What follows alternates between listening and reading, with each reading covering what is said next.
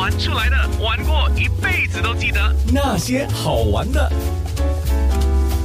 那些好玩的，我快要到摩洛哥去玩了。今天安娜邀请到来自台湾的旅游达人，这次曾兄弟旅行社跟九六三好 FM 的 DJ 安娜，我六月四号我们要同游魔力无限摩洛哥嘛，请 Steven 来说一下摩洛哥有什么好玩的。那既然我们说到蓝色城市舍夫沙万，那一定要说它红色珍珠这个地方，很多人也在提啊，叫马拉克什啊。是这个地方英文叫 Marrakesh，有没有人觉得跟摩洛哥 Morocco 很像？诶，其实 Morocco 这个名字呢，就是从 Marrakesh 发展出来的，所以你就可以理解，其实摩洛哥这个国家缩影都在 Marrakesh。那么这个城市就叫做红色珍珠，因为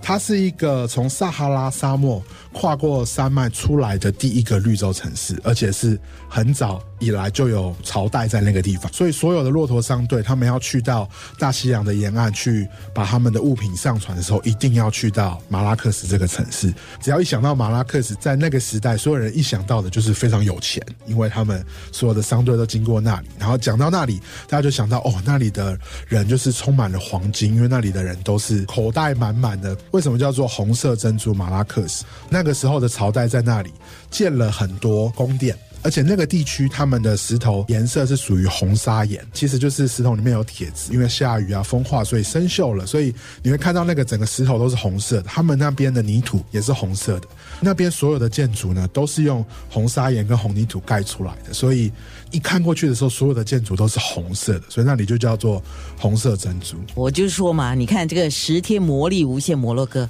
颜色非常丰富。蓝色呢，是夫沙万；红色呢，就是马拉喀什；是金色的，当然就是三毛所写撒哈拉沙漠。对，三毛说，这个撒哈拉是他前辈子的乡愁，真的是很美的形容。当我第一次去到撒哈拉的时候，其实真的是感动的流泪哦，因为是因为三毛吗？这一次呢，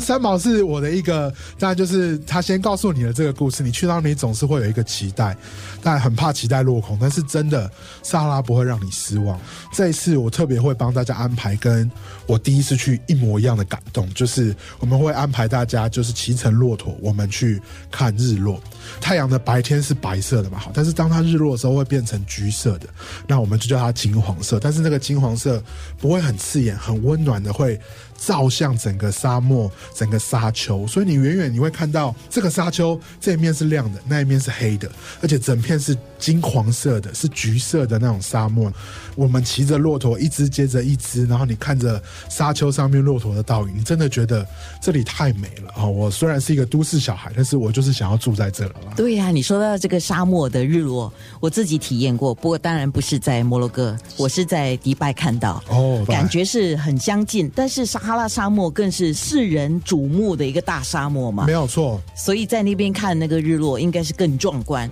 因为那个太阳下来的时候，就是远远看，就是你讲的那个有一点像是一个蛋黄嘛，对 啊，然后又有这个沙漠的沙，对，哇，那个感觉，你去到那边你会莫名其妙的，就是觉得非常的兴奋之外，非常的感动。而且我会说，摩洛哥的日落是所有的国家里面最美的。因为摩洛哥又叫做日落之邦哦，我们常常说太阳从东方升起，西方落下。从我们的概念来说，其实摩洛哥就是我们最西边的城市。非洲大陆最西边就过去就是海了，所以那里是最西边看到夕阳，所以太阳会特别大颗，特别美丽。西芬，我可以开你一个玩笑吗？请说。如果你这一次跟我们一起去的话，如果了，那我们骑着那个骆驼的话，哪一只骆驼被你骑到的话，我相信呢，它是可以当着是减肥的哈。真的，我都有专属的骆驼，好，每次我去，他们都会牵那个最大只那种爸爸的骆驼出来。真的吗？